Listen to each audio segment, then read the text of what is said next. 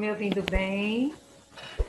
Boa noite. Queremos agradecer hoje a conferência à Latinofarma, a Novartis, a Allergan pelo apoio às videoconferências, ao web meeting deste dia de hoje e a todos os outros que temos tido.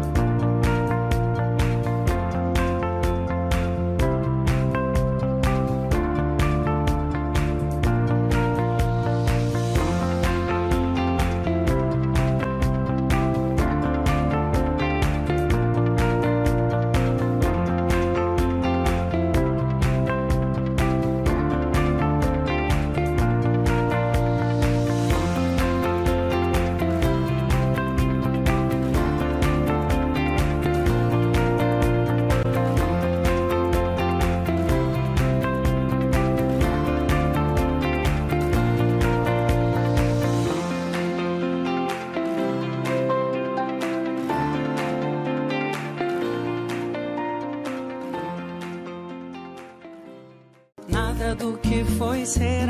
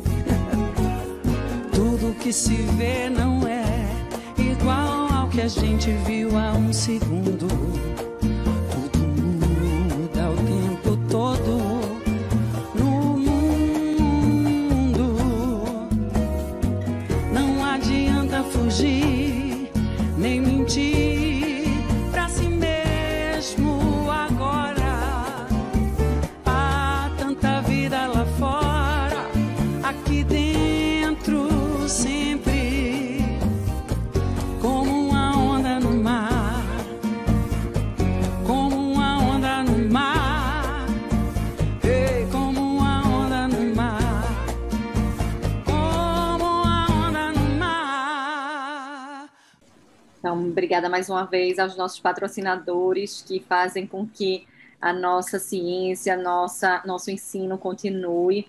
E aqui hoje nós temos uma pessoa incrível, uma pessoa muito humilde. Eu acho que eu conheci o Uber quando eu estava na Unifesp e sempre foi uma pessoa muito disponível, acessível, é uma pessoa inteligentíssima, né? Vocês vão saber pelo currículo dele. O Uber ele fez é, a universidade, na Universidade Federal de Goiás, é, a oftalmologia, a, a, residência em oftalmologia pela Unifesp.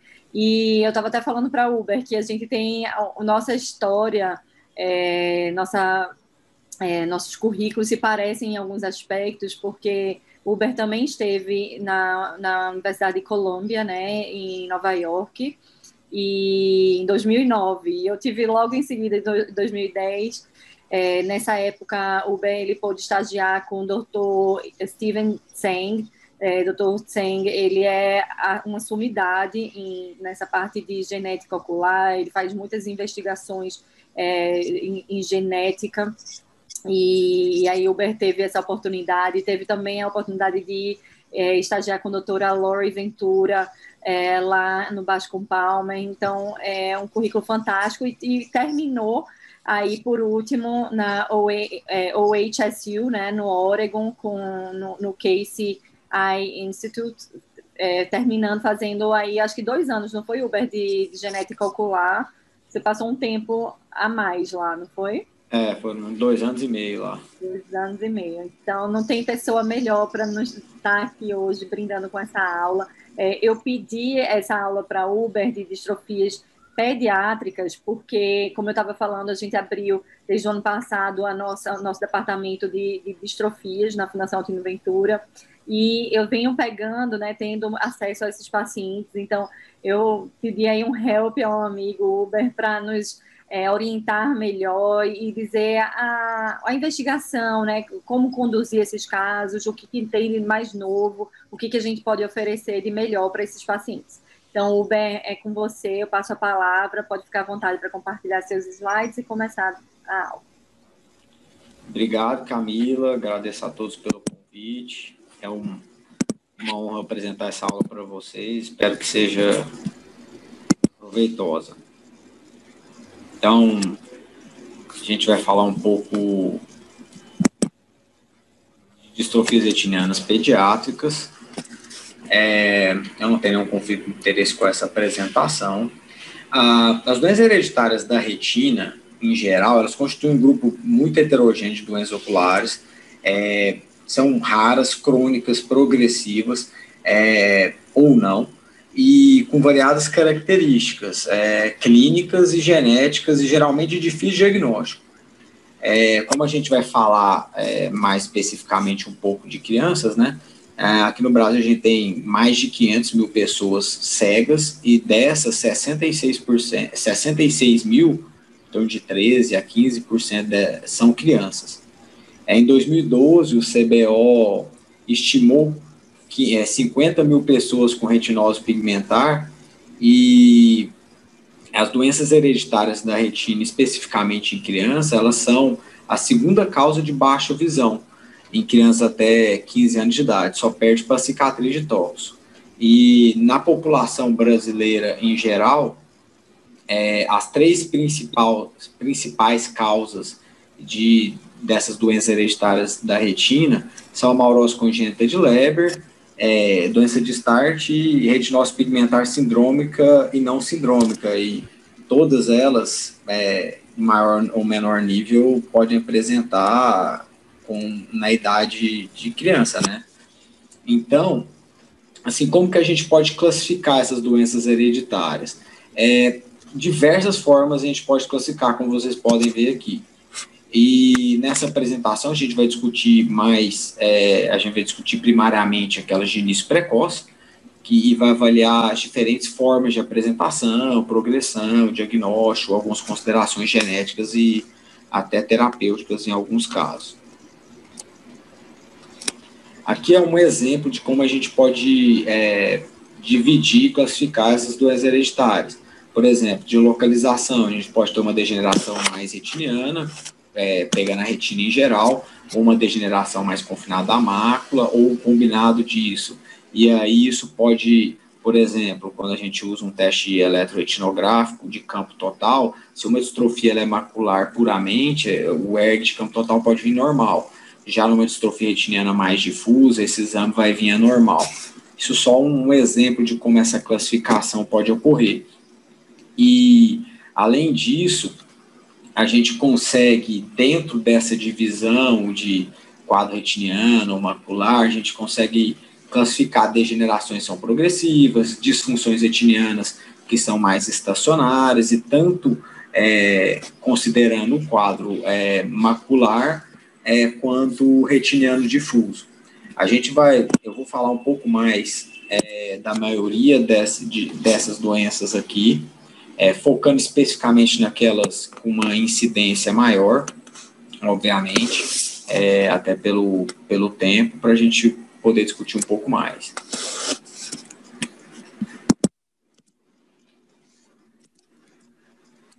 Aqui eu sempre tenho colocado esse slide aqui nas minhas apresentações, que eu acho importante a gente ter essa divisão é, agora, porque por muitos anos e a, até hoje a gente ainda chama muito, muitas dessas doenças pelo nome e pela característica fenotípica que ela apresenta, e cada vez mais a gente está migrando para uma caracterização mais genotípica dessas doenças e abordando o paciente de uma forma muito mais personalizada, é, através do gene que está causando aquela condição, do seu é, perfil de hereditariedade, é, dos fatores ligados à gravidade, dependendo da mutação que esse gene, é, que esse gene possui, que levou é, àquela doença. Então, cada vez mais a nossa conversa vai partir para essa parte da direita aqui, caracterizando essas doenças genéticas que antigamente a gente chamava por um nome específico, pelo gene responsável por causá-lo.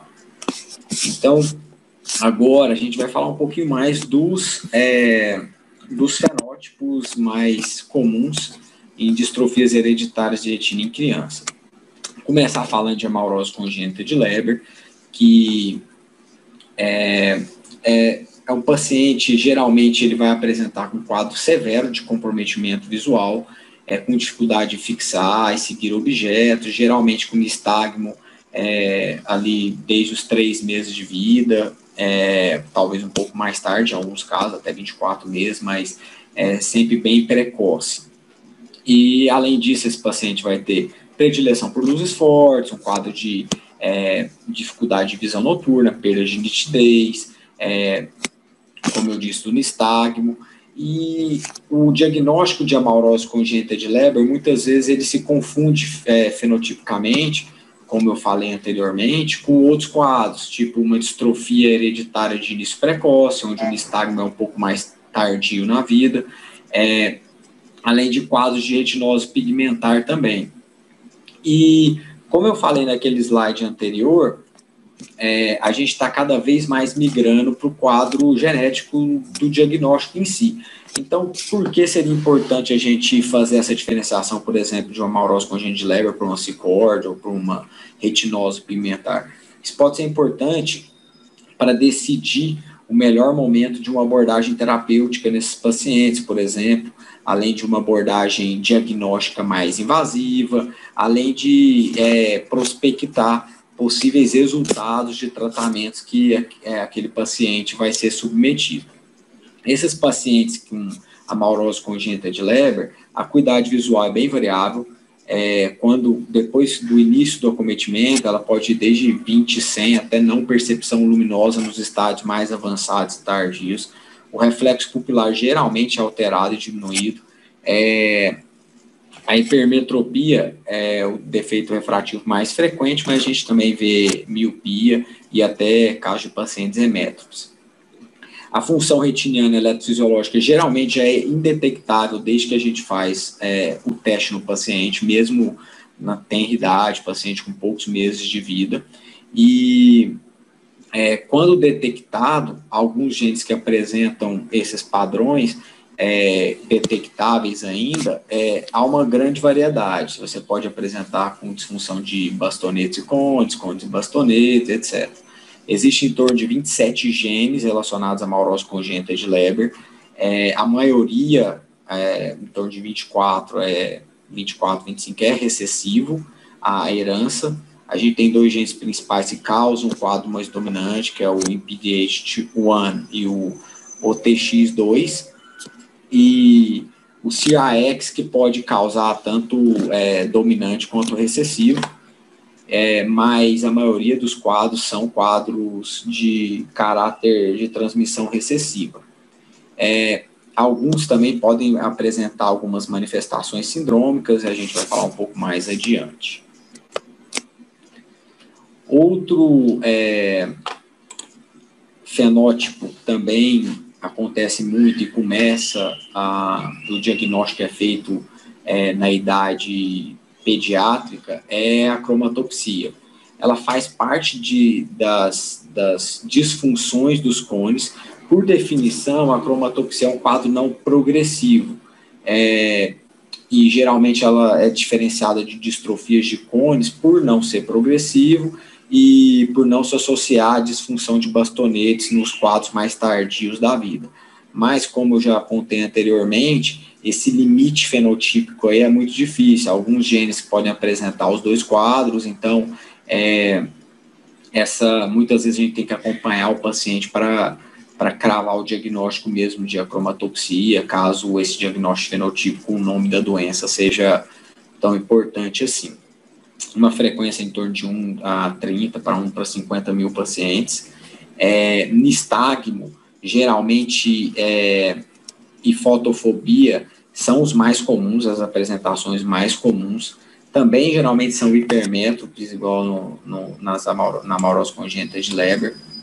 É, esses pacientes, eles também apresentam com um amplo espectro de acuidade visual, podendo ir ali de, de 20-80, 20-120, é, forma incompleta, forma completa 20-200. Vai depender muito do estágio que esse paciente também vai apresentar no, no OCT. É, aqui, a parte genética, é, são cinco genes principais, sendo dois muito mais frequentes, que é o CNGA3 e o CNGB3. O CNGA3 e CNGB3, é, geralmente, é, eles são em torno aí, o CNGA3 em torno de 20 a 30% dos casos, CNGB3 até 60% é, dos casos, eles são parte de, da unidade alfa e beta de um canal catiônico e eles são muito frequentes, a maioria dos casos, de acromatopsia. É, existem outros três genes relacionados, é, mais ligados à cascata de fototransição, é, de fototransdução, e aí vai ter muito aquela conexão ali entre diagnóstico de um desses genes com quadro ou de acromatopsia ou quadro de, de distrofia de cones em si. Lembrando que muitas vezes a gente acompanha esse paciente para ver a progressão ou não, e aí é, cravar esse diagnóstico fenotípico. Outra, uma outra doença que também é, a gente é, encaixa nesse diagnóstico de doenças hereditárias é, retinianas pediátricas é a cegueira noturna congênita estacionária.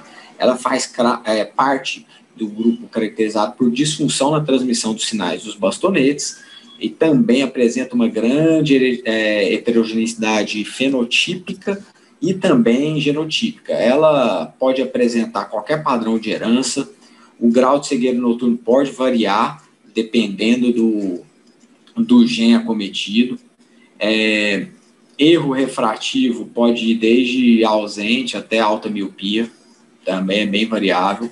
É, presença ou ausência de nistagmo uh, ou estrabismo.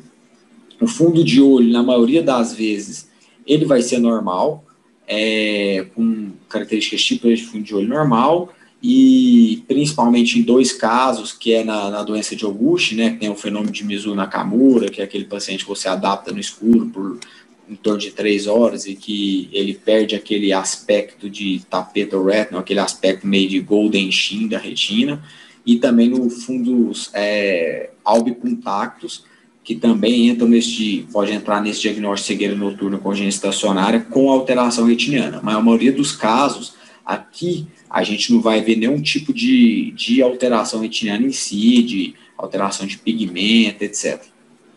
Os testes eletrofisiológicos aqui também, é, eles são variáveis, é, geralmente aquele padrão mais clássico, descrito, é, que a gente vê em testes, etc., de onda B eletronegativa, com é, uma resposta ausente do, dos é, bastonetes, é um padrão de, é, do Schubert-Bornstein, é, do ERG dele aqui, completo. E, mas geralmente é, a gente pode encontrar outros tipos de padrão. Então, nesse tipo, a gente vai ter uma, por exemplo, no, no, no Schubert é, Bornstein aqui, a gente tem uma onda A normal, um decréscimo importante da onda B, né, dos bastonetes na resposta mista, que vai gerar essa onda eletronegativa, que é o que tipicamente a gente vê é, na, no CSNB, né? E geralmente isso é um defeito de transmissão nas células bipolares. É, já na, no tipo do Higgs aqui, a onda A pode ser ausente e a gente tem uma onda B normal, então não vê aquele aspecto eletronegativo. E aí o defeito vai ser mais ligado aos, aos bastonetes em si. Consegue, a gente consegue ver isso até pela relação é, genotípica, fenotípica aqui, é, pelos genes afetados e onde eles estão afetados.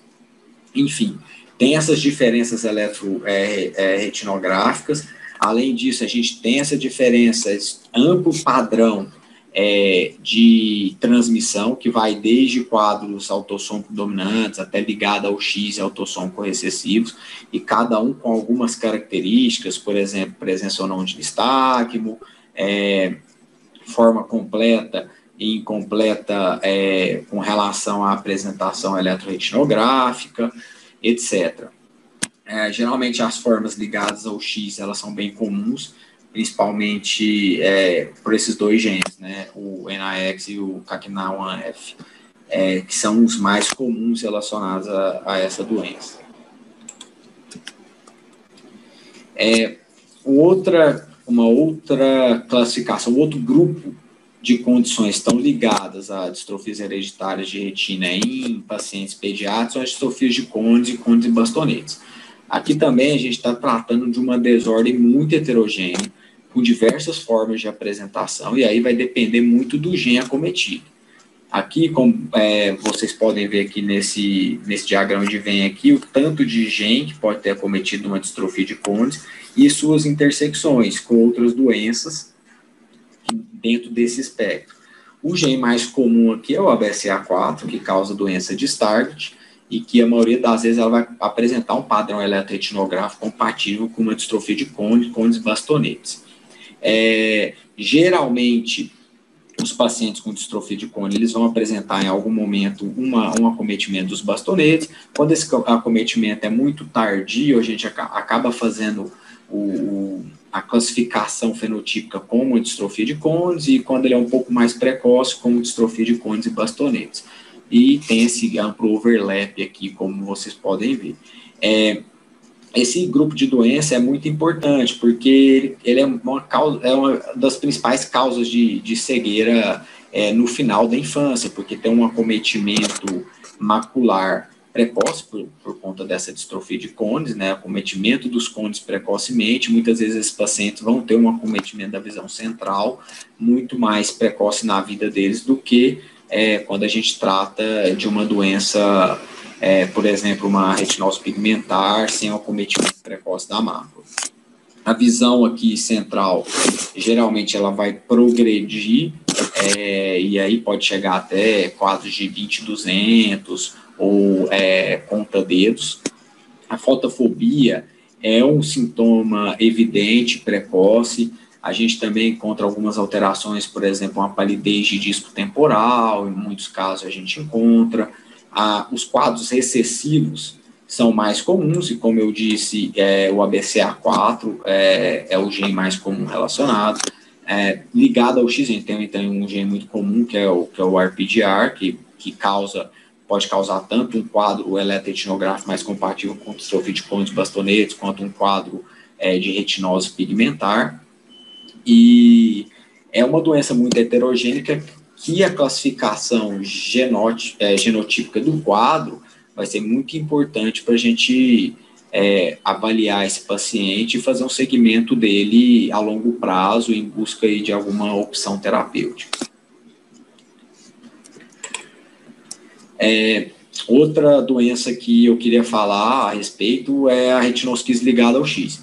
Nesse caso aqui da, da retinosquise é, ligada ao, ao, X, ela é uma desordem vitro-retiniana ligada ao X relacionada ao gene RS1. É, então, aqui é um, do, um, daqueles casos que o nome da doença é relacionada à mutação em um gene apenas, né? é uma doença monogênica em si. É, esse gene ele vai secretar uma proteína chamada retinosquisina, ela é muito importante para a adesão das, é, entre as células e das células com a matriz extracelular. E aí ela vai ser importante na laminação retiniana, na estrutura sináptica da, da retina em si. É um pouco mais frequente que os quadros que eu falei anteriormente, é, por exemplo, de, é, de é, cegueira noturna congênita estacionária, por exemplo, aqui a gente tem alguns, alguns é, dados epidemiológicos de 1 para 5 mil casos, por exemplo. É, apesar da, da, penetrância quase completa em homens, as manifestações clínicas também e, são muito variáveis, mesmo se tratando de uma doença monogênica. É, os pacientes é, podem apresentar muitas vezes um sintoma um pouquinho mais tardio, vai ser só, é, só detectado quando essa criança entra na escola, pode apresentar, por exemplo, um estrabismo. É, essa doença é a principal causa de hemorragia vítrea espontânea em pacientes jovens do sexo masculino, então a gente pode fazer o diagnóstico também muitas vezes com uma hemorragia vítrea em criança ou no início da adolescência, por exemplo. É, e aqui a gente vai ter muitas apresentações, a gente tem várias apresentações raras, como um, uma retinosquise bolhosa em criança, unilateral, e aí o paciente pode apresentar com um estrabismo, um, ou então uma alteração do reflexo na fotografia, porque essa é muito grande, essa, essa retinosquise, é, enfim, e algumas outras complicações, igual eu disse, é, com relação a essa hemorragia periférica, a gente pode ver é, até alterações vasculares tipo pseudocoates, alguns quadros de, de fundos contactos relacionados, é, vários pacientes podem apresentar com aquele padrão de, é, de golden sheen, né, daquele padrão, aquele brilho que pode fazer a gente pensar lá no, no fenômeno de Mizuno Nakamura. E é uma doença bem, o, o espectro bem grande, o ERG é, aqui é, geralmente vai apresentar aquele padrão eletronegativo também, que é importante para fazer o diagnóstico dessa doença, até por conta desse acometimento é, mais ali da, da função das células bipolares. Então, a gente vai ter uma onda A normal e uma onda B severamente reduzida, é, causado devido ao defeito de, de transmissão mesmo da, dos fotoreceptores ali e, mas principalmente com acometimento das células bipolares, até no, no padrão 1 das células bipolares. A gente não tem nenhum tratamento específico para retinosquise ligada ao X, é, pois a gente pode discutir a, a respeito um pouco dos, é, dos protocolos de terapia gênica para as doenças que a gente está discutindo aqui, mas ainda não tem nada aprovado, e aí aqui a gente entra naquela fase do, do uso de inibidores de amidrase carbônica, tópico, oral, com vários tipos de protocolos variáveis para esse tipo de doença. E caso aconteça uma hemorragia vítrea ou um descolamento de retina associado, a gente é, parte para a vitrectomia. Uma outra condição que também afeta é, crianças é, e também faz parte desse quadro de distrofia hereditária é, da retina é a distrofia macular viteliforme de Best. Aqui também a gente está tratando de uma doença monogênica, né, relacionada ao gene BEST1, alterações no gene BEST1. Quando a gente fala especificamente da distrofia macular pseudoforme de Best, né, que é a doença de Best, a gente está falando de uma desordem é, macular autossômica dominante relacionada a esse gene, geralmente de início precoce na vida da criança, mas o gene BEST1, que, que produz a bestrofina 1, proteína transmembrana de cálcio do EPR, é, mutações nesse gene, eles podem apresentar diversos tipos de, de, de fenótipos. Aqui a gente está discutindo esse que é o mais comum de apresentação em criança, mas ele pode até mesmo apresentar numa forma recessiva, ou outros tipos de doença mais vitro-retinianas, como a de Vick, ou mesmo quadros sindrômicos é, apresentação se dá geralmente por redução da acuidade visual central ou metamorfopsia, e essa apresentação varia muito, desde o início da infância até é, gente assintomática, casos de gente assintomática com em torno de 60 anos de idade, com diagnóstico bem tardio. É, esses pacientes têm essa, eles podem ter um quadro de neovascularização retiniana, isso, pode, isso ocorre em torno de uns 10% dos quadros. Eles possuem aqueles estágios clássicos que a gente sempre é, discute de é, lesão pré-viteliforme, é, lesão viteliforme, pseudohipópio, aí lesão é, vitelo-disruptiva, atrófica, depois quadro neovascular. Mas é importante relatar que o fenótipo é muito variável aqui. A gente tem paciente que migra de um quadro para o outro, de um é, gente que foi descrito como um quadro é, vitelo, vitelo disruptivo não, mas com pseudopópio, que depois apresenta só uma lesão viteliforme isolada, é, pacientes com quadro neovascular com uma visão é, muito boa, é, diferente do que foi descrito anteriormente naqueles achados clínicos mais antigos. É, aqui, geralmente, o ERG, ele vai vir normal e o eletroretinograma, que vai ser o exame aqui é, eletrofisiológico de escolha, ele vai estar tá anormal, ele vai, ele vai medir uma diferença de potencial entre a parte anterior e posterior do, do globo ocular, que a gente chama de standing potential. É, esse standing potential ele vai medir indiretamente o potencial transepitelial ali da, do EPR. Esse potencial transepitelial a diferença de potencial da membrana basal é, com a membrana é, basolateral com a membrana apical do EPR. E essa diferença, geralmente, a gente encontra no paciente normal é, quando ele está na fase adaptada ao escuro, na fase adaptada ao, ao, claro, né, que é o light peak, é o light phase e o dark phase, a gente encontra um pico muito maior na fase adaptada ao claro no paciente normal. E aqui, nesse exemplo, como vocês podem ver, é, ele praticamente não teve esse, esse light peak. Então, essa diferença entre o light peak para o dark peak, aí gera esse, esse Arden ratio aí, esse, esse padrão de Arden aí, e quando, aí depende da literatura, né? Quando ele está menos de 1,65 ou menos de 1,5, é, a gente considera subnormal e é muito sugestivo de doença de Best, caso você tenha apresentação fenotípica junto com o ERG normal, um ERG de campo total normal. É, outra doença que também é uma desordem hereditária é, relacionada, é, que se apresenta na, na infância, é, são o albinismo. Ele representa um, um grande também espectro de doenças hereditárias e caracteriza por ausência ou um decréscimo da quantidade de melanina, é, e isso vai alterar as características é, oculares e também características de decussação, de via visual, etc. Isso tudo porque a melanina ela tem um papel muito importante no desenvolvimento tanto da fóvea quanto de alguns aspectos do, do disco óptico. E aí todas as formas de albinismo elas vão ter problemas de desenvolvimento e função é, ocular.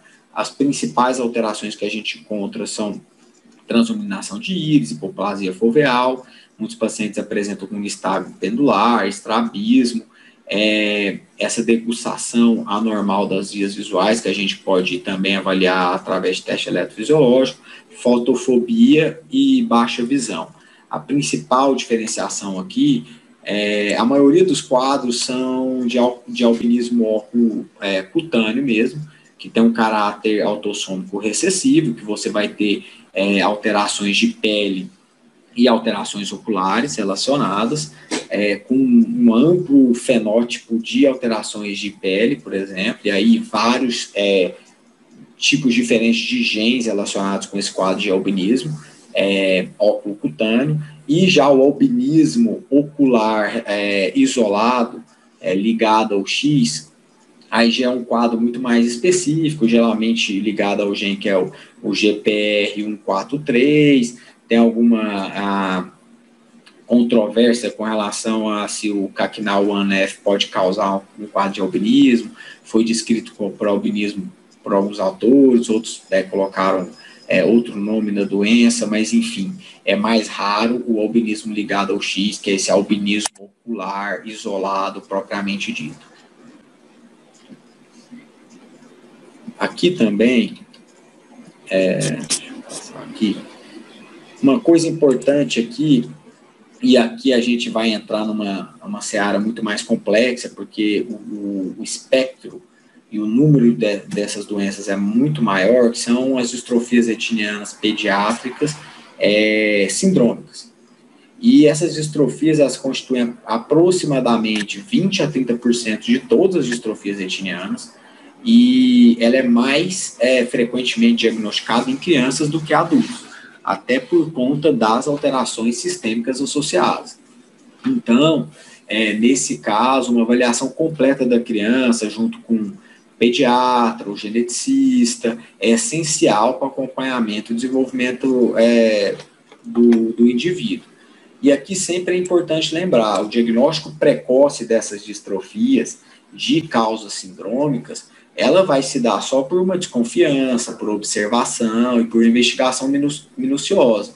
Muitas vezes esses pacientes, eles vão ter muito poucas alterações sistêmicas relacionadas. Então, se a busca não for ativa, a gente não vai conseguir determinar ou fazer essa relação.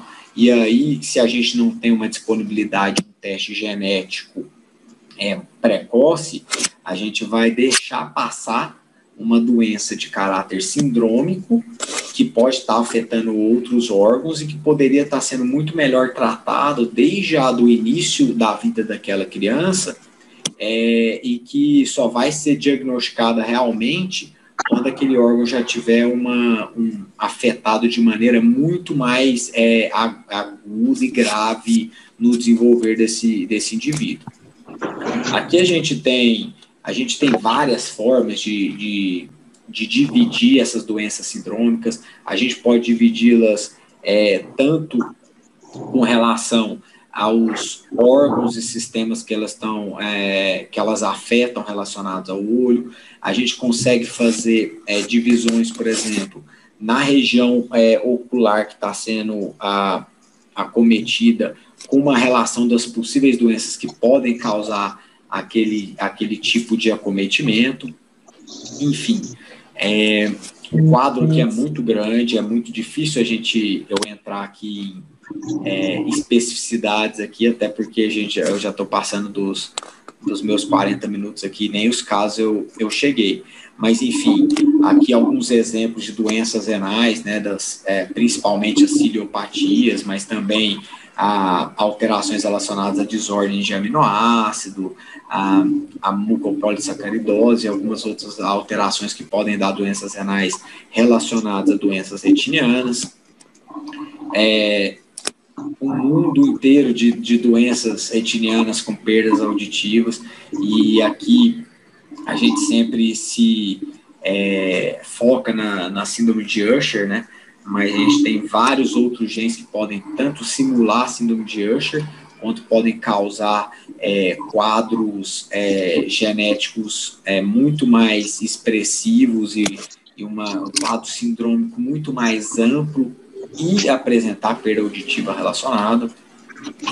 Também temos é, vários quadros de, de doença dermatológica que pode relacionar com uma distrofia retiniana e aí é, uma retinose sindrômica, um quadro é, sindrômico em si. Alterações dentárias, como síndrome de Jalili, Bader-Biedl, G1 e, e várias outras também é, têm que ser avaliados. E eu estou passando cada um desses porque são aspectos que devem ser investigados durante a consulta clínica. Se você não perguntar para o paciente, ah, você tem algumas alterações, você tem alguma alteração dentária, se ele tem um quadro de fotofobia, um quadro mais parecido com é, uma, uma distrofia de cones, por exemplo, e você não pergunta isso e ele só tem essa, essa alteração, é, você dificilmente vai fazer um diagnóstico de síndrome de Jalili sem o teste genético. E você não vai ter nem essa desconfiança. E isso pode valer para outros quadros que podem até ser adquiridos ou que tem algum tipo de tratamento ou acompanhamento precoce mais importante, por exemplo, da oxalose. Enfim, é, além disso, por fim, entrando nesse aspecto aqui, a gente tem os quadros das doenças metabólicas, e aí também são várias, desde das lipofuscinoses neuronais até desordens de aminoácido, como eu citei agora da, da oxalose, até desordens mitocondriais. É, Camila, aqui eu, eu, eu entraria é, em alguns casos, assim, que, para exemplificar algumas coisas, tudo, eu não sei se você quer que eu continue ou quer tirar alguma, alguma dúvida. eu acho que é o mais importante, assim, para pegar né, o, o jeito da coisa, Uber. Então, não se preocupe, pode, pode continuar. Tá bom. Então, é, aqui, eu vou, vou, apresentar esse primeiro caso aqui, uma criança de 11 anos, feminina, branca, ela tinha, ela, ela apresentou na clínica uma discreta, uma discreta diminuição da acuidade visual, um discreto desvio ocular do olho esquerdo nos últimos seis meses é, ela tinha uma história de quadros convulsivos desde os três meses de idade e estava controlado desde os cinco anos e não apresentava mais nenhum tipo de alteração neurológica. Tinha uma fraqueza muscular, que aí você pode considerar também uma alteração neurológica, junto com uma discreta alteração de, de equilíbrio e uma, um atraso de desenvolvimento neuropsicomotor, mas discreto. Andou com um ano e três meses, falou com três anos, mas até esse, esse, esse, esse retardo mental aqui era um quadro muito leve, de difícil percepção, que a gente percebeu realmente depois já de uma investigação é, mais minuciosa desse quadro. E essa paciente apareceu com essa discreta queixa de acuidade visual, mas na, na consulta ela era 20-20. E ela apresentava esse quadro aqui, uma imagem é, do fundo de olho, uma discreta tortuosidade vascular com os pontos brancos é, na região macular, em ambos os olhos, bem simétricos.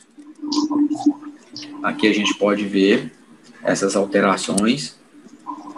No, na autofluorescência de campo amplo fica mais difícil de ver, aí você aumenta e, e vê esses pontinhos brancos aqui.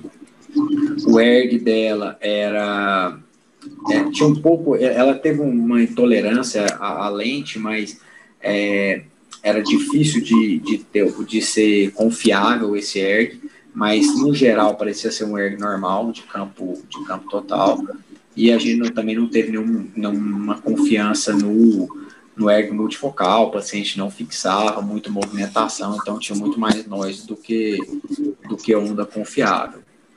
No OCT, aqueles pontos eram praticamente imperceptíveis, aparentemente é, algumas alterações é, no EPR associadas, algumas irregularidades. E essa paciente, devido a esse quadro todo sistêmico dela, é, desde a infância, esse quadro de é, esse quadro é, de é, convulsões, esse retardo mental, ela tinha um pouco de, ela tinha baixa estatura, um pouco de, é, de alterações aí do desenvolvimento neuropsicomotor, é, foi decidido iniciar não por um teste genético comum, por exemplo, um painel genético. Aqui, primeiro, foi decidido excluir algum tipo de alteração cromossomial e foi pedido é, uma, uma fenotipagem dela, um cariótipo, e no cariótipo, é, descobriu essa, essa síndrome, esse ring 14 síndrome. Eles viram um cromossomo que tinha esse formato de anel, e como vocês vão ver aqui na literatura, já tinha sido descrito desde 77, e aí ao longo dos anos, o quadro semelhantes relacionados a essa síndrome do cromossomo 14, e na literatura antes desse caso, o único caso que tinha sido realmente documentado e publicado com essas alterações maculares tinha sido nesse desenho aqui, com uma, uns pontos na região macular muito semelhante ao do paciente que, é, que a gente é, apresentou e, e, atendeu e publicou. É, as alterações genéticas nessa síndrome, elas são variáveis, é, pode apresentar tanto esse quadro macular mais restrito, quanto um quadro de pigmentação retiniana mais difusa, uma síndrome muito rara, mas só para mostrar para vocês a respeito dessa investigação e dessa associação sistêmica que a gente pode ter em alguns casos. Aqui, nesse outro caso, vou mostrar um caso de uma, uma criança de dois anos, sexo masculino, é, que apresentou com quadro de, de nictalopia desde um ano de idade, tinha nistagmo desde o nascimento. Necessitava sempre de alto, alto contraste para a tela. É, mantinha fixação, os efeitos pupilares a gente não conseguiu observar nenhum tipo de alteração. E nos exames a, a, auxiliares, a gente via esse quadro de um pouco de moteamento difuso na retinografia de campo amplo, uma hipoautofluorescência difusa e com uma, é, uma granulação e um quadro de mais de atenuação, atrofia das camadas mais externas da retina no OCT. E com o ERG extinto, a gente não, não, não conseguiu captar atividade nem de côndice nem de bastonese nesse paciente. É, ele foi submetido a um teste genético, o teste genético apresentou é, uma variante heterozigótica patogênica bialélica no gene RPS 65. É, esse paciente é, foi diagnosticado com aquele exame em 2017. Naquele mesmo ano, no fim do ano, foi aprovado pelo FDA e esse paciente foi tratado nos Estados Unidos com com Luxturna, que é a droga hoje aprovada para o tratamento de, de distrofia retiniana relacionada à alteração patogênica bialélica no gene RPS65. Aqui é um vídeo só para exemplificar como foi feito o tratamento nesse paciente. É uma vitrectomia normal, descolamento de polo posterior, com uma injeção subretiniana da droga. Aqui a gente fez, primeiro começou com descolou com BSS, naquele ponto não expandiu, a gente mudou de ponto e injetou toda a droga, 300 microlitros, no caso específico. Esse paciente foi seguido, não, a gente não conseguiu ter alterações identificáveis é, posteriormente no, no ERG, nem alterações muito é, confiáveis na autofluorescência e nem no OCT mas esse paciente teve toda uma mudança da sua, da sua convivência é, e das suas atividades de vida diária. Ele começou a, ele caminhava sem ajuda, ele usava luz inter, é, é, menos luz no smartphone, menos luz é, para leitura, parou, parou de usar bengala no colégio, ele conseguia identificar algumas cores e alguns padrões de contraste que antes ele não conseguia identificar, tipo grama e, e, cimento. Então, aqui foi um caso para exemplificar uma, um quadro de amaurose congênita de Leber relacionado ao GNRPS 65, é, que foi tratado com, com o Luxtur, com o Voretigene Neparvovec. Aqui nesse caso eu vou fazer um, um, um, apanhado um pouco diferente. A gente vai partir um pouco do, do, do diagnóstico baseado no achado de um sintoma. Aqui foi um, um, um paciente de 20 meses apenas, é, sexo masculino, com nistagmo desde o nascimento. Ele não apresentava outras alterações visuais é, perceptíveis, exceto pelo nistagmo.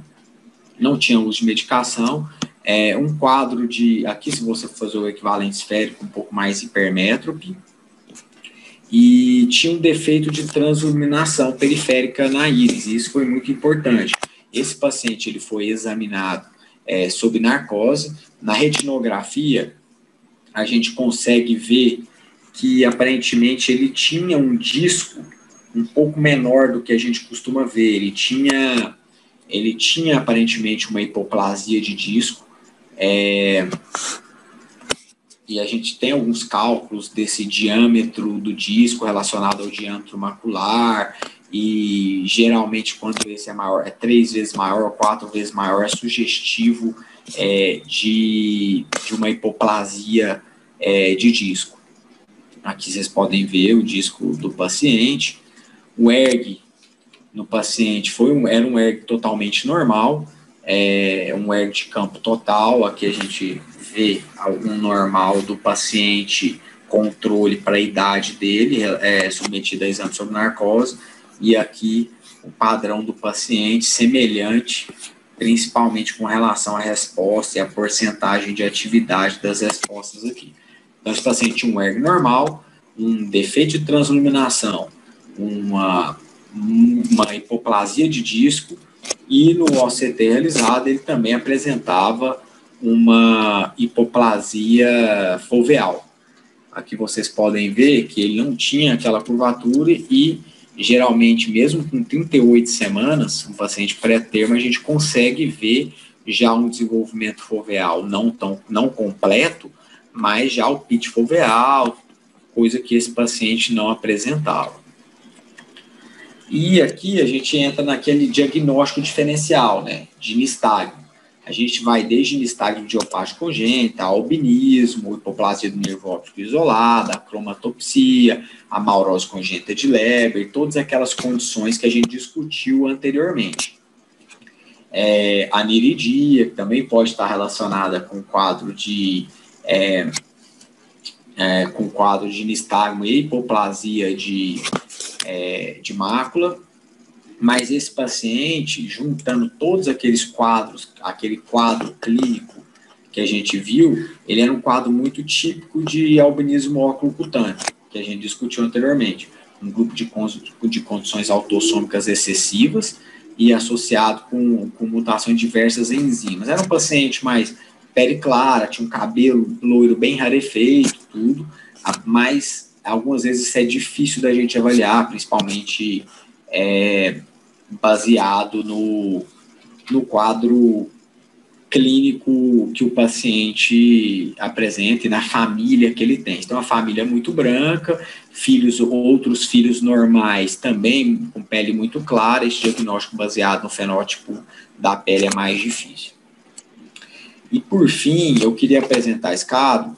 Esse caso eu acho que ele é muito importante para exemplificar é, alguns quadros muito dramáticos dessas alterações que a gente pode observar em distrofias é, hereditárias da retina em pacientes pediátricos. Foi uma paciente de 8 anos, é, do sexo feminino, tinha uma perda de visão bilateral, os familiares relatavam que era uma perda de visão rápida, principalmente no último ano. Paciente apresentava tanto perda de visão central, dificuldade de identificação de cores, quanto nictalopia. Ela nasceu, ela tinha um defeito de septo ventricular que fechou espontaneamente após um ano e nunca tinha tido nenhum tipo de alteração sistêmica, a não ser até os oito anos de idade. E mesmo até os oito anos de idade, ela não estava apresentando nada sistêmico. Ela veio simplesmente por conta da avaliação de perda rápida e progressiva da visão é, da acuidade visual. Ela apresentou com quadro de conta Deus a 3 metros é, no serviço, pupilas normais não tinha nenhuma outra alteração associada. Na retinografia, a gente consegue ver um padrão meio de moteado, difuso, e uma alteração do brilho macular que não está normal para uma criança dessa idade. Aqui nessa região a gente pode até ver um brilho, mas está reduzido, e na região macular com certeza, na região foveal. Aqui a gente só exemplificando essa alteração de brilho, não é um brilho típico para uma criança de 11 anos, e é um quadro bilateral típico e uma alteração de pigmentação central. Aqui na autofluorescência, é, a gente consegue observar um quadro meio de uma hiperalto formando quase um bullseye, com esse quadro de hipo alto aqui, é, com esse aspecto moteado em média periferia é, nasal, e um quadro semelhante no outro olho, mas não é um quadro típico de nenhuma doença específica até esse momento. O campo visual paciente de 8 anos, a gente achou as respostas não muito confiáveis, ela não conseguia ver não conseguia ver as marcas, mesmo com as maiores miras e com a velocidade mais reduzida. E é, o OCT dela era um OCT bem típico. Aqui vocês, a gente consegue ver um afinamento central importante e, principalmente, uma, uma indistinção das camadas internas da retina, além e com aspecto meio esbranquiçado, e uma atrofia das camadas externas difuso, toda a retina da criança. E o ERG, o ERG ela tinha um padrão aqui nessa criança, ela não era um padrão propriamente eletronegativo, mas se a gente vê a relação é, entre a onda B e a onda A aqui, é praticamente um quadro isoelétrico. Se a gente vê aqui uma relação de 1.1, é quase um quadro, é, um aspecto eletronegativo de apresentação. já praticamente sem atividade dos bastonetes. É, esse quadro foi é, avaliado e posteriormente testado geneticamente e assim um quadro clínico muito típico de uma lipofuscinose seroide neuronal, doença de Batten. É, é uma doença muito grave que tem é, alterações oculares, e muitas vezes, igual nessa paciente, são as primeiras alterações, mas esses pacientes ele têm alterações sistêmicas muito é, é, difusas, geralmente neurológicas, pacientes que evoluem com quadros é, de convulsões sem controle com medicação, e a maioria das vezes esses pacientes aqui, eles vão ter uma expectativa de vida reduzida, e uma morte precoce. E assim, aqui tem vários padrões, dependendo do gene, é, é, tem uma alteração é, no aspecto bioquímico de, de desenvolvimento dessa doença, e é uma, uma doença metabólica, uma, e esse paciente aqui, ele vai morrer precocemente, na maioria das vezes a gente não vai ter nenhum tipo de tratamento específico, a gente vai poder fazer para salvá-lo. Tem algumas terapias gênicas que estudo, é, principalmente para tentar conter o quadro neurológico, mas é, ainda para tipo específico de gene, se não me engano, o, o CLN7, mas as respostas variáveis, difícil acesso, a maioria dos pacientes realmente eles evoluem para uma, uma morte precoce, em torno ali do, do início da, final da adolescência, da idade adulta. Mas é isso, queria terminar com esse caso. É um caso triste para terminar, mas é, é importante a gente ter em mente todas essas condições que eu falei aqui. Obviamente, isso, o conhecimento disso vem com o tempo, com a experiência e com, é, com mais é, exposição a cada um desses tipos de quadro. A gente vai, é, nós temos doenças que podem ser simplesmente relacionadas ao olho, como doenças que a gente pode salvar a vida de uma criança.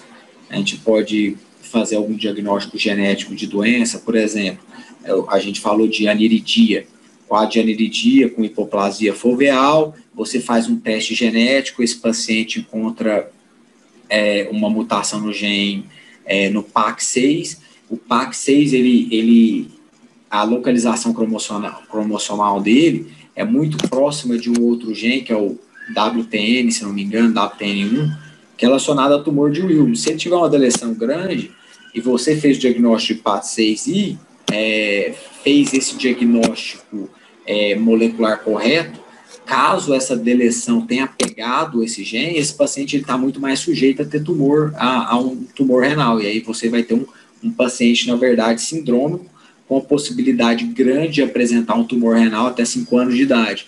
Sabendo disso, você pode fazer um acompanhamento muito mais próximo desse paciente e salvar a vida desse paciente, antes que ele tenha um tumor em estágio muito avançado e um diagnóstico tardio.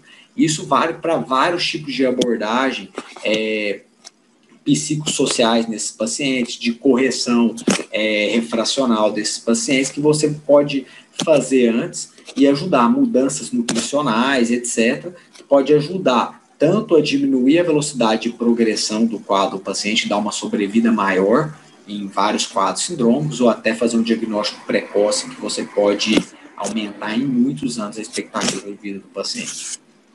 É isso que eu queria falar, era para eu falar em 40 minutos, Camilo, mas acabou sendo aí é, 55. Enfim, eu vou parar aqui a, não, é extenso. Eu acho que eu que tenho que pedir desculpas, Uber, porque eu pedi muita coisa em pouco tempo. Tem que me chamar de novo para você continuar.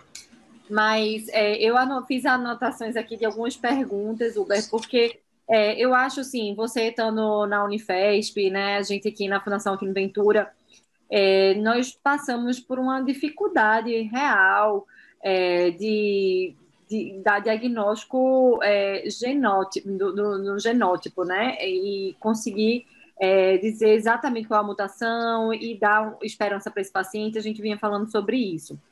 E aí eu queria só que você estruturasse para mim é, a importância do, do exame clínico, físico do paciente, né, o exame de fundo do olho, mas é, o raciocínio que você segue. Então, primeiro você está ali colhendo uma história que você falou muito bem na sua aula, é, e aí tem o, o, fenótipo que vem depois a parte de eletrofisiologia. Então, eu queria saber o arsenal que você usa para de é, é, exames complementares básicos é, para os seus pacientes com suspeita de uma distrofia retiniana pediátrica?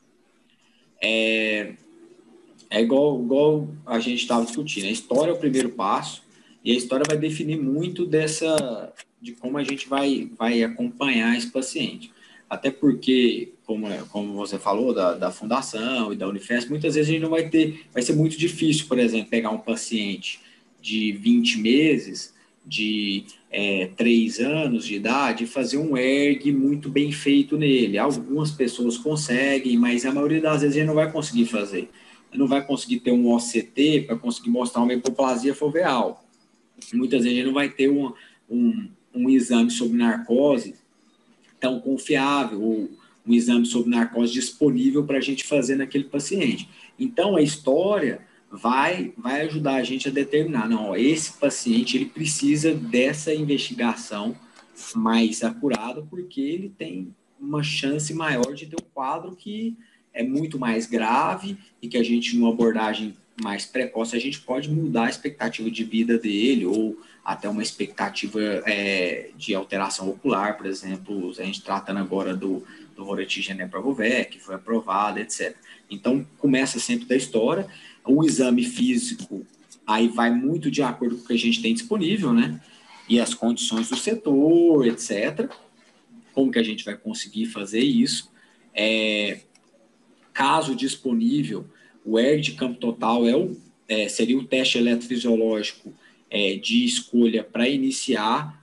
É, obviamente, você pode pedir é, também um potencial visual evocado, etc. Mas se você não tem é, uma caracterização da retina especificamente inicial, você pode ter um PV alterado e, e, não saber se aquela origem é central, neurooftalmológica ou retiniana, caso você não tenha esse exame de base.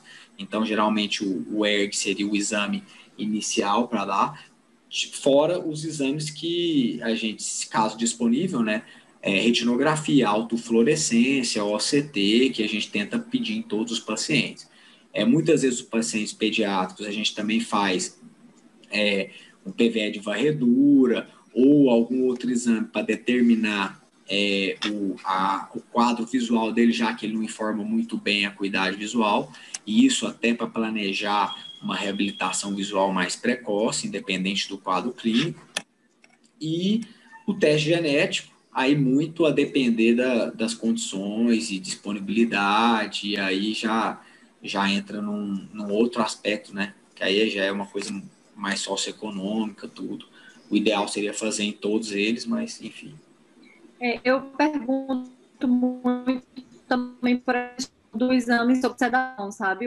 Nós temos aqui na FAV o iView, que é o OCT portátil, e poderíamos até sedar mais essas crianças, mas eu fico pensando assim no, no custo-benefício, assim, né? Ah, vamos esperar mais um pouquinho e esperar é, mais um ano, dois anos, para a gente não ter que sedar uma criança para fazer uma RET, um OCT, é, um, um, enfim.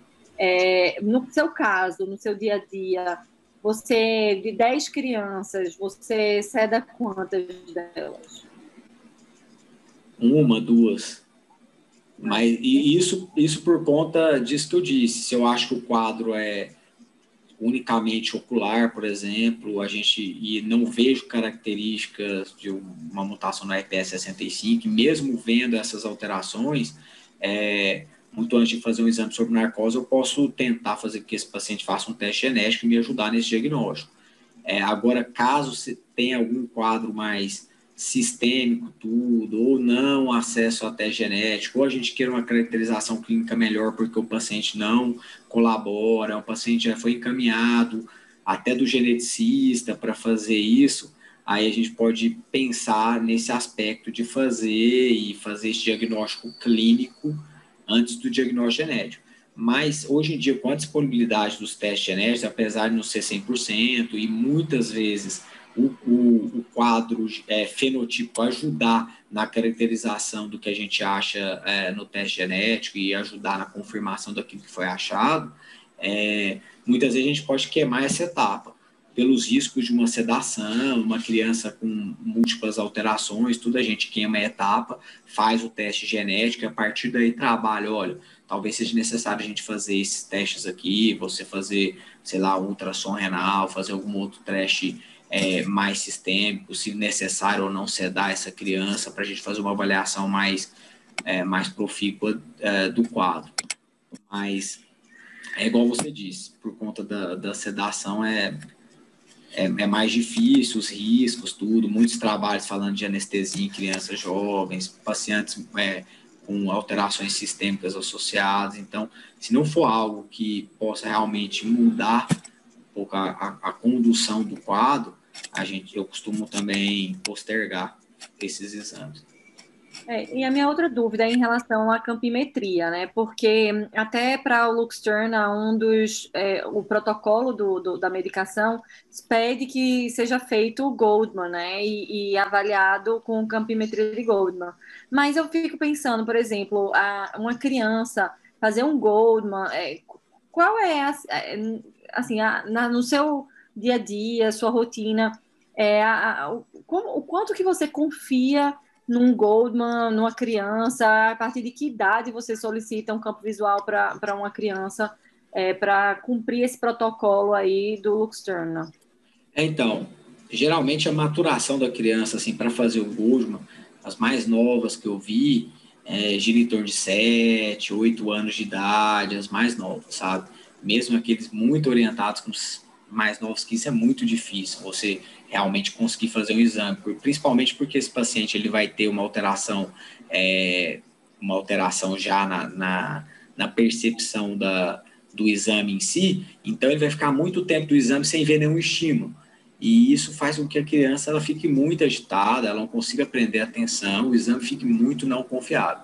Então, é, eu falei 7, 8 anos, mas a maioria das vezes é acima de 11 anos de idade.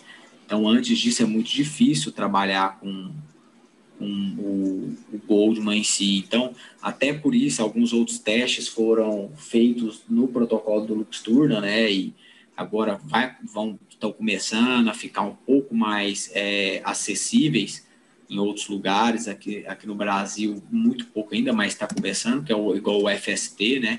Que a gente faz teste de estimulação com luz em toda a superfície retiniana, faz uma escala logarítmica de, de resposta a esse estímulo, e isso depende menos um pouco da resposta da criança. Ainda depende dela marcar se ela está vendo ou não a luz, mas é um pouco mais fácil dela fazer do que, do que o Goldman em si. Então, é, realmente é difícil você cumprir todos aqueles exames de protocolo. Eu trouxe aquele caso aqui para mostrar isso. Era uma criança que a gente que não tinha Goldman, você viu, não tinha FST, não tinha nada. Tinha ERG, que foi feito sob sedação no início, depois sem ser sob sedação, autofluor e retinografia. E muitas vezes, mesmo depois do tratamento, a gente não vai conseguir mostrar alterações anatômicas ou eletrofisiológicas de resposta à medicação.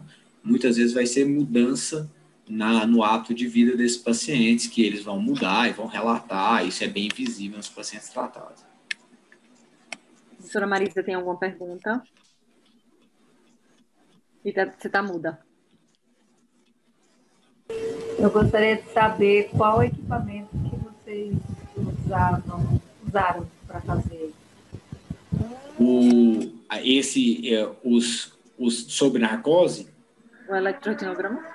É, o eletroetinograma sob narcose, esses dos casos que eu apresentei, é, era um aparelho é, que foi feito, desenvolvido no local desde os anos 70, lá do KZI, pelo Dr. pelo Richard Welleber, e lá a gente usava ou ele ou o aparelho do, da, diagnosis, aí dependia do quadro, tudo.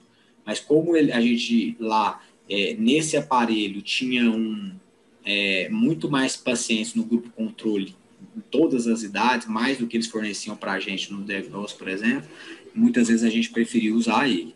Aqui na escola a gente usa o Roland mais, é, tem lugar aqui que eu uso o Veres também, em São Paulo, mas é, tem um diagnóstico agora aqui também na escola, então a gente está começando a usar, tamo, é, vamos desenvolver agora o protocolo de, de laudo para o FST, que é um exame novo ainda, que não tem uma especificação, e por se tratar de um serviço SUS, é difícil de pedir um exame e não ter um laudo de retorno, porque eles têm que laudar, eles têm que precificar, etc.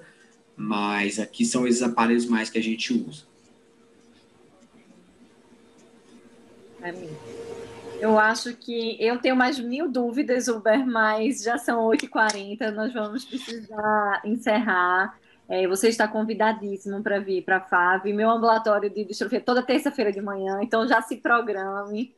E oh. foi um prazer lhe receber aqui hoje. Camila, eu queria fazer uma pergunta para o Uber. O é Marcelo Ventura que está falando. Tudo bem? Parabéns. Tudo bem. Eu, eu vi com muita atenção sua aula, mas queria fazer uma pergunta de, de ordem prática. Uhum. É, Nessa situação de diagnóstico e, e, obviamente, possível orientação de um tratamento para as complicações de cada situação dessa, eu queria fazer uma pergunta da seguinte: é, é, com relação às perspectivas de correção ah, dessas alterações genéticas antes do nascimento, que eu acho que tem todo sentido isso no futuro, seguramente essas síndromes, essas coisas serão corrigidas antes do nascimento. Você vê alguma perspectiva uh, num futuro próximo de que essas síndromes sejam identificadas, corrigidas no cromossomo ou, de uma certa forma, uh, alterado o cromossomo para que ele passe a ser um cromossomo normal? Você vê isso como possibilidade? É, assim, o diagnóstico, eu acho que isso vai ser, assim, eu acho que no futuro próximo, com o desenvolvimento de, de inteligência artificial mais, mais avançada, com a capacidade maior de análise genética, que hoje em dia, se a gente faz um. A gente não consegue fazer praticamente em nenhum lugar um whole genome sequencing ainda. Não consegue testar o genoma inteiro do paciente, porque a análise do resultado é muito complicado. E mesmo com, a, com o atual desenvolvimento do, das análises de computador, tudo, a gente ainda não consegue achar é, a maioria das alterações ali expressas, etc. Então, mais para frente, com o desenvolvimento dessa capacidade, eu acho que esses testes podem ser importantes para fazer um diagnóstico até pré-natal. Agora, o tratamento aí vai depender muito do gene também, porque tem muitos desses genes aqui que os genes, os genes é, sindrômicos, obviamente, caso eles consigam fazer o diagnóstico pré-natal, é, talvez poderia fazer algum tipo de manipulação genética, mas aí talvez teria que ser feito isso até mesmo antes da concepção. É, com relação a fazer é, um tratamento, por exemplo, intra-ultra, alguma coisa assim, aí eu acho mais difícil, mais difícil trabalhar porque e eu acho que isso vai demorar mais, porque esses métodos de edição gênica, tudo, eles ainda estão num estágio de desenvolvimento que tanto a acurácia quanto a eficácia de porcentagem de edição ainda não é tão alto para você fazer esse tipo de tratamento. Então, acho que pode ser uma perspectiva para o futuro. É, eu não sei ainda se eu vou conseguir pegar isso, a nossa geração vai conseguir pegar isso na correção é, intra, pós, pós-concepção. Pré-concepção é, e pós-nascimento, com tratamento local ou sistêmico, isso com certeza vai ser uma realidade.